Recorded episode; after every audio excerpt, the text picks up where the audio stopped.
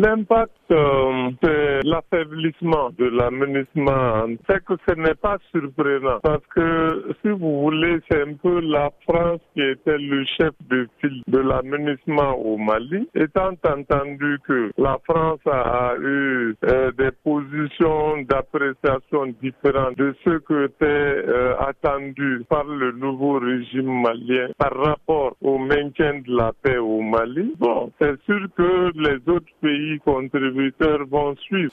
Ceci étant, le Mali même avait demandé qu'on réqualifie la mission de l'aménagement pour que ce soit une position plus offensive. Et à partir du moment où les Nations Unies n'ont pas accédé à cette demande-là, le Mali ne voit même pas d'utilité de l'aménagement, mais seulement ne veut pas prendre le risque politique et diplomatique de recuser la mission à ce, à ce stade-là. Et si jamais cela arrivait, pensez-vous que l'État malien serait en mesure euh, d'assurer la paix et la sécurité aujourd'hui? C'est que l'État malien saura faire ou ne pas faire, ça je ne sais pas. Mais par contre, le Mali est dans la logique de s'assumer, de trouver des partenariats de réchange aux besoins pour s'assumer. En tout cas, veut avoir son mot à dire. Maintenant, est-ce que le Mali a les moyens, les capacités aujourd'hui ou pas C'est difficile à dire. C'est ce qui est sûr, c'est que d'autres partenariats sont envisagés et certains déjà en cours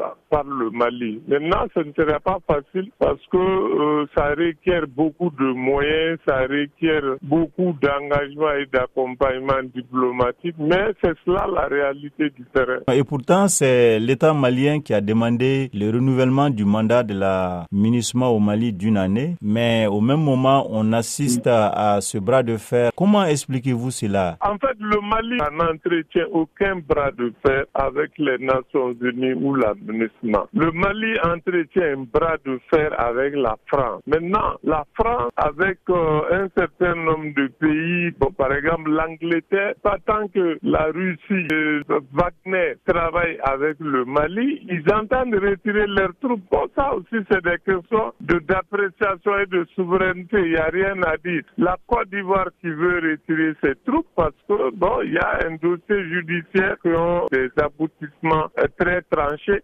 Cela ne veut pas dire que c'est le choix du Mali. Maintenant, la conséquence, ce serait pour le Mali de trouver d'autres partenariats et d'envisager des ouvertures avec d'autres pays pour combler éventuellement le vide.